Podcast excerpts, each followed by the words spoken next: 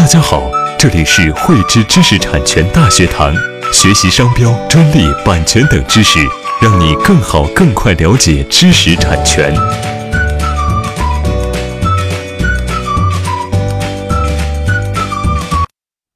汇知识力量，添智慧财富。大家好，今天与大家来分享《信息网络传播权保护条例》的相关规定。那今天呢，我们主要分享，我们要将这个著作权人的作品在互联网上面进行网络传播，在哪些情形下面是需要征得权利人的同意，在哪些情形下是不需要征得权利人的同意。同时呢，我们在传播的时候有哪些需要注意规范的地方？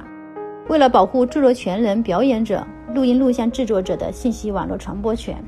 根据《中华人民共和国著作权法》。及信息网络传播权的保护条例规定，任何组织或者个人将他人的作品、表演、录音录像制品通过信息网络向公众提供，应当是要取得权利人的许可，并支付相应的费用。那在大的这个前提下呢，也有一些例外的情形是可以不支付费用，同时呢，也不需要征得权利人的同意。因为信息时代，我们通过信息去了解更多的知识，为了这个信息能够更好的传播。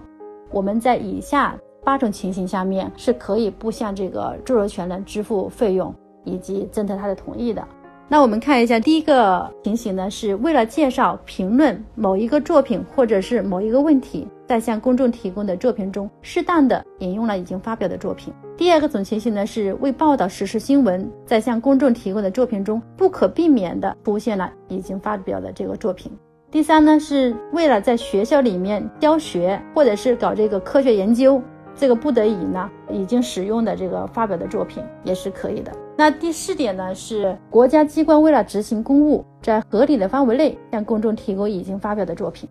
第五种情形呢，是将中国公民、法人或者其他组织已经发表的以汉语言文字创作的作品，翻译成少数民族语言的文字作品。向中国境内少数民族进行提供的，也是可以去进行合理使用。第六呢，是不以盈利为目的，以盲人能够感知的独特方式向盲人提供已经发表的文字作品。第七个种情形，向公众提供在信息网络上面已经发表的关于政治经济问题的实事性文章。第八种情形是向公众提供在公众集会上发表的讲话。刚才说的这八种情形呢，是可以不经权利人的许可，也不需要支付报酬就可以进行使用。但是呢，这里面有一个非常关键的词哈，是不以盈利为目的。事实上，这个著作权的保护啊，关键是看你盈不盈利。这个盈利呢，也分间接的或者是直接的盈利，它都属于盈利。所以呢，一旦你的作品使用的方式涉及到你的这个盈利为目的的话呢，那咱们这个就要涉嫌到侵权，或者是应当要征得这个权利人的同意，同时支付相应的报酬。那我们将这个著作权人的作品呢，